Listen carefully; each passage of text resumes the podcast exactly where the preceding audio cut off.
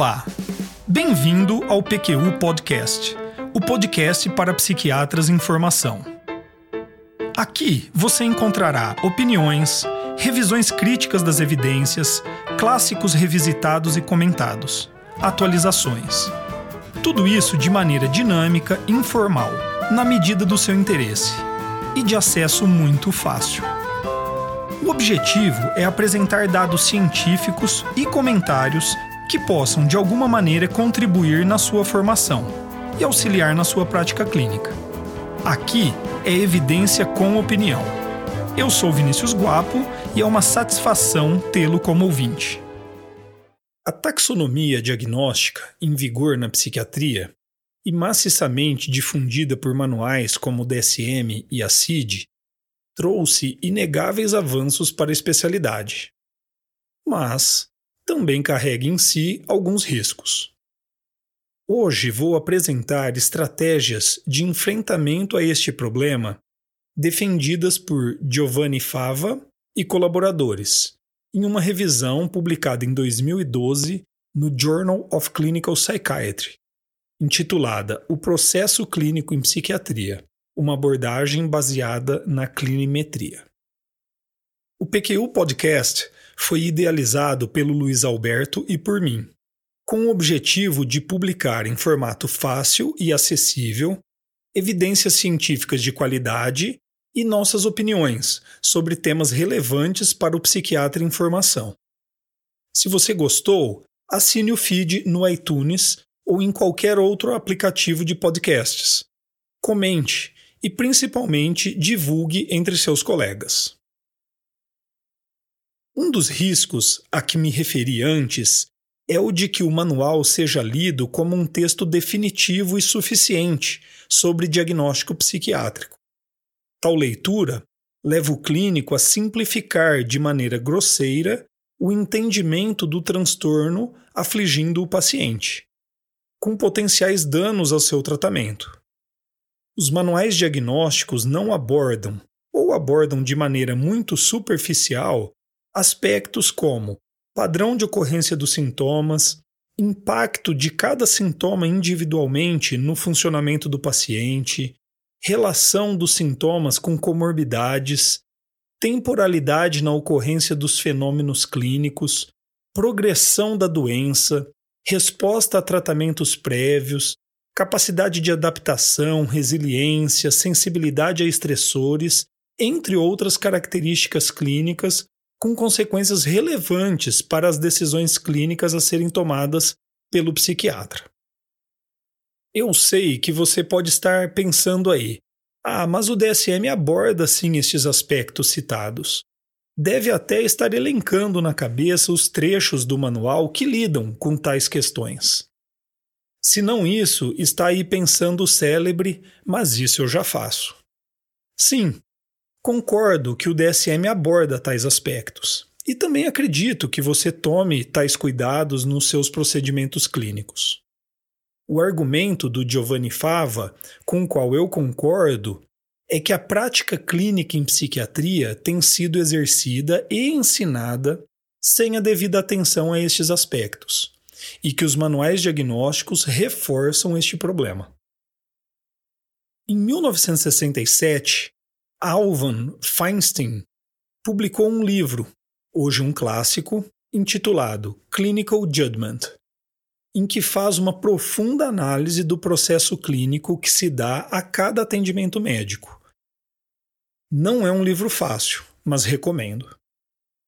Foi só em 1982 que ele cunha o termo Clinimetrics, aqui traduzido como clinimetria para descrever um campo de pesquisa que se ocupa com a medição de características clínicas consideradas ali periféricas na taxonomia diagnóstica usual em medicina.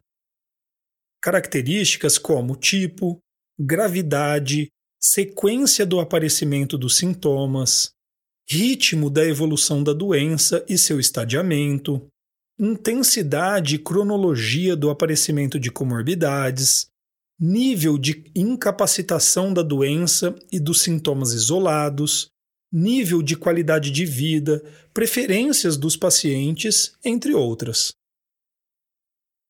O artigo do Giovanni Fava e colaboradores faz uma revisão de estratégias clínicas que, inspiradas na clinimetria do Feinstein, propõem soluções práticas para dificuldades no manejo de pacientes com transtornos psiquiátricos e que podem melhorar de forma considerável nosso julgamento clínico. A revisão não pretende esgotar o tema, e mesmo as estratégias propostas estão, é claro, sujeitas a críticas. Os autores dividem os achados da revisão em três campos: o processo diagnóstico, o método de estadiamento e a organização das informações clínicas. Sobre o processo diagnóstico, os autores apontam um problema que de fato me parece muito comum e deletério: a visão do diagnóstico como um destino final do processo de avaliação. Você deve reconhecer que, em diversos contextos da prática e do ensino da psiquiatria, o processo de raciocínio clínico tende a encerrar-se com o diagnóstico, a identificação de um ou alguns transtornos psiquiátricos. Ponto. Com isto, em uma única avaliação, formulamos todo o nosso julgamento terapêutico e prognóstico. Vários erros podem advir desta prática. O clínico que tem o diagnóstico como um destino final pode falhar logo na largada. Na primeira avaliação, ou seja, ele pode identificar rapidamente um transtorno e contentar-se com aquilo, negligenciando a avaliação de outros transtornos ou ainda de características clínicas relevantes que não configuram um diagnóstico, mas que devem ser foco de atenção clínica. Ou ainda, o clínico pode falhar por não estar atento a diagnósticos e características clínicas que realmente não poderiam ser identificadas em uma primeira entrevista, mas que, com o andar do tratamento e mesmo com a melhora de alguns dos sintomas iniciais, poderiam ser identificadas por um clínico atento. A solução proposta pelos autores a este problema é a conceituação do diagnóstico como pitstops, ao invés de uma linha de chegada. Uma estratégia prática para implementar esta mudança de conceito é utilizar verdadeiramente a técnica de avaliações seriadas, como descrito, por exemplo, em modelos de tratamento sequencial. Um paciente que na avaliação inicial recebe o diagnóstico de transtorno depressivo maior e nada mais naquele momento, tem então instituído o tratamento com antidepressivo. E após alguns meses de tratamento, passa por reavaliação. Essa reavaliação mostra uma melhora importante nos sintomas depressivos. Continua, no entanto, o paciente sofrendo com sintomas agorafóbicos e ansiosos, que a princípio foram creditados ao quadro depressivo e que agora mostram-se, na verdade, independentes. A conduta, então, é de manutenção do tratamento farmacológico e associação de psicoterapia cognitivo-comportamental, voltada aos sintomas de ansiedade e de evitação.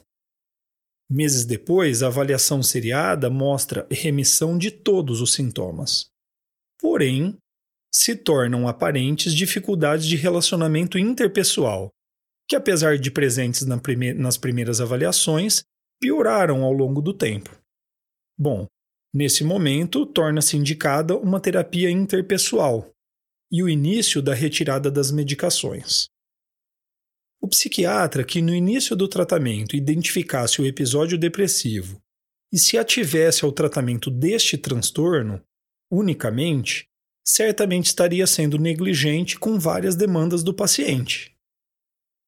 Ao passo que o psiquiatra que de início identificasse todos esses pro problemas descritos, mas que tentasse tratá-los todos ao mesmo tempo, provavelmente não teria êxito terapêutico, incorrendo em exageros, sobrecarregando o paciente em um momento em que estaria ainda muito frágil.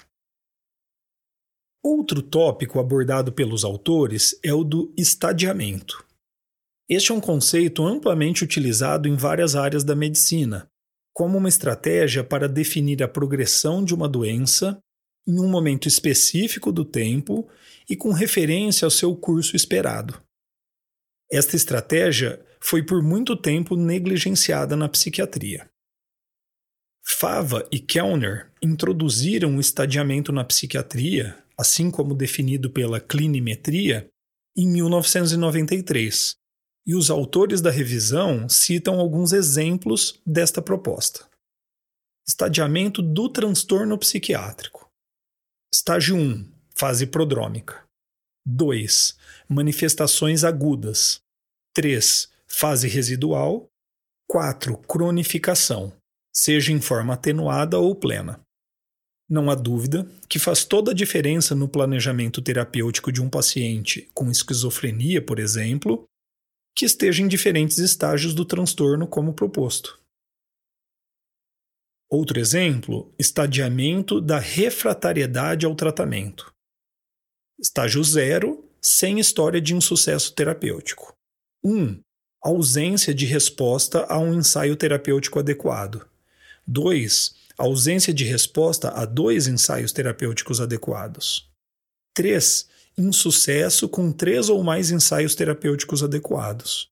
E 4. Ausência de resposta em três ou mais ensaios terapêuticos adequados, incluindo ao menos um ensaio terapêutico com combinação ou potencialização de tratamento.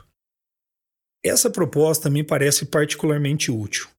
Lembro-me sempre daquelas formulações de refratariedade do tipo falta de resposta terapêutica a ao menos dois antipsicóticos típicos e dois atípicos, para então considerar um paciente refratário.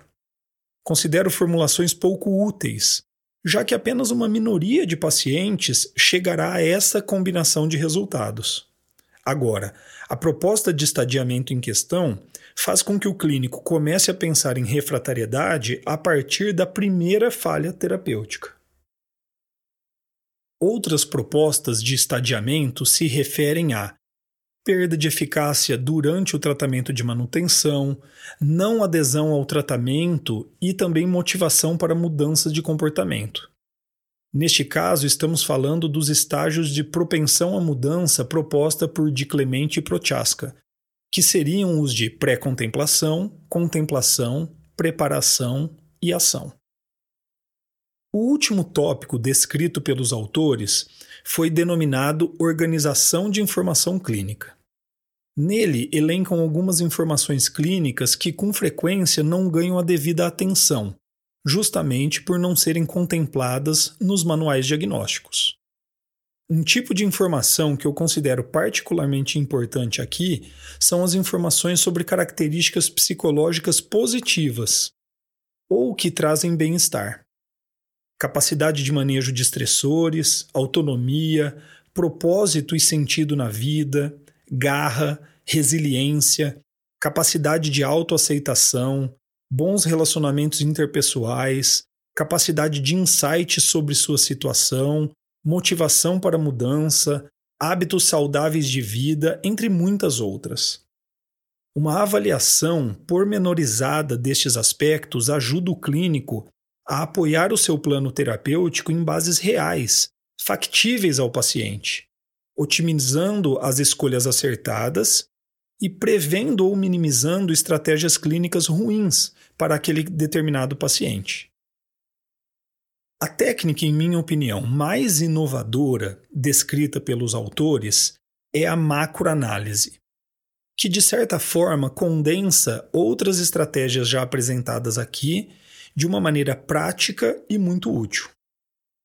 O método de macroanálise foi desenvolvido em psiquiatria para organizar os dados clínicos como variáveis de julgamento clínico. Emelkamp e colaboradores em artigo que se encontra juntamente com os outros citados neste episódio no nosso site www.pqpodcast.com.br, ao introduzir o termo macroanálise, descreveram duas dimensões a serem consideradas: a da co-ocorrência de síndromes, sintomas e problemas clínicos, e a de tempo e disseram mais que ambas deveriam ser levadas em conta nos alvos de tratamento. Um exemplo: um paciente com um episódio depressivo grave, com mais de um ano de duração, e que vem também sofrendo com sintomas de fadiga e baixa autoestima, e teve por isso perdas funcionais importantes, com queda de sua produção no trabalho, dificuldades financeiras e retraimento de seu círculo de amizades, que abalaram sua relação conjugal.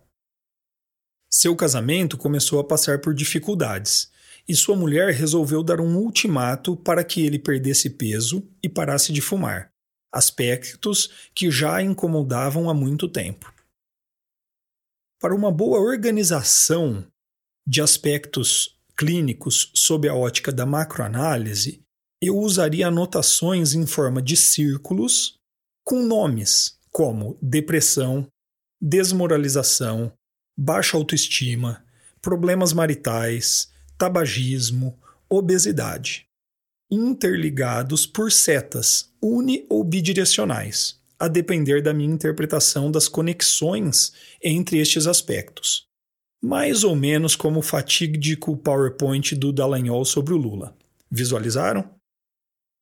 Pois é, estes aspectos gráficos me ajudariam a descrever interrelações quanto a aspectos diagnósticos e prognósticos da minha avaliação.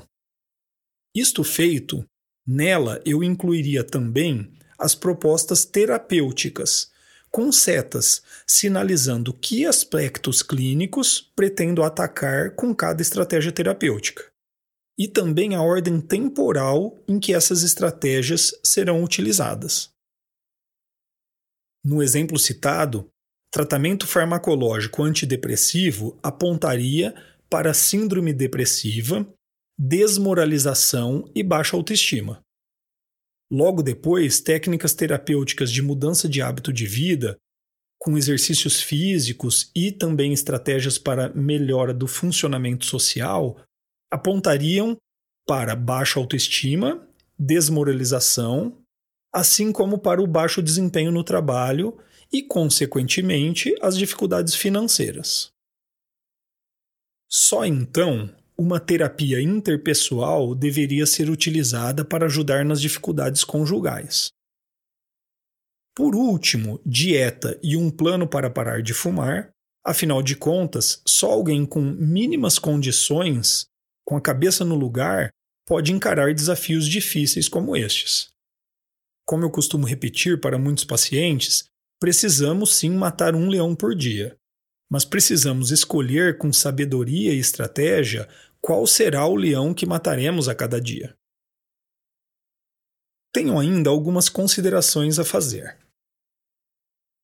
Feinstein, no livro Clinical Judgment, nos estimula a, enquanto clínicos, criarmos uma ciência básica, entre aspas, para cada um de nossos pacientes, com taxonomia diagnóstica, raciocínio fisiopatológico, modelo causal e de relação com o ambiente e planejamento terapêuticos próprio a cada um deles. Gosto da ideia. Mas esta ideia, somada à ideia de que os manuais diagnósticos empobreceram por demais o processo de decisão clínica, e não atendem à complexidade necessária ao entendimento dos transtornos psiquiátricos, criam um ambiente propício ao nascimento de ideias distorcidas, quase que anárquicas, como a citada no próprio artigo em discussão. Abre aspas. O conceito de doença não é mais adequado para guiar os cuidados em psiquiatria, de tal maneira que o processo de decisão clínica deveria ser guiado para a conquista de objetivos personalizados de cada paciente. Não é assim que vejo nossa prática clínica. tenho o diagnóstico formal dos manuais como um ponto de partida e, ao mesmo tempo, um porto seguro que nos norteia principalmente em tempos de dificuldades. Todas as estratégias derivadas da clinimetria aqui discutidas enriquecem nossas possibilidades como clínicos, mas devem ser vistas como importantes coadjuvantes, nunca como protagonistas do raciocínio clínico. Espero que tenha gostado do episódio e que as ideias apresentadas lhe sejam úteis na organização de sua prática clínica, assim como foi para mim. Opiniões, dúvidas, questionamentos? Participe do nosso grupo no Facebook. Lá há espaço para discussões conosco e com outros ouvintes. O acesso a ele é simples e rápido. Basta se cadastrar em nosso site. Assine o feed do podcast. Se você está no iTunes ou em qualquer plataforma de podcast, basta clicar em assinar e receberá automaticamente nossos novos episódios em seu aplicativo. Visite nosso site www.pqpodcast.com.br. Lá você encontrará as referências citadas neste e em outros episódios. O PQU Podcast agradece sua atenção.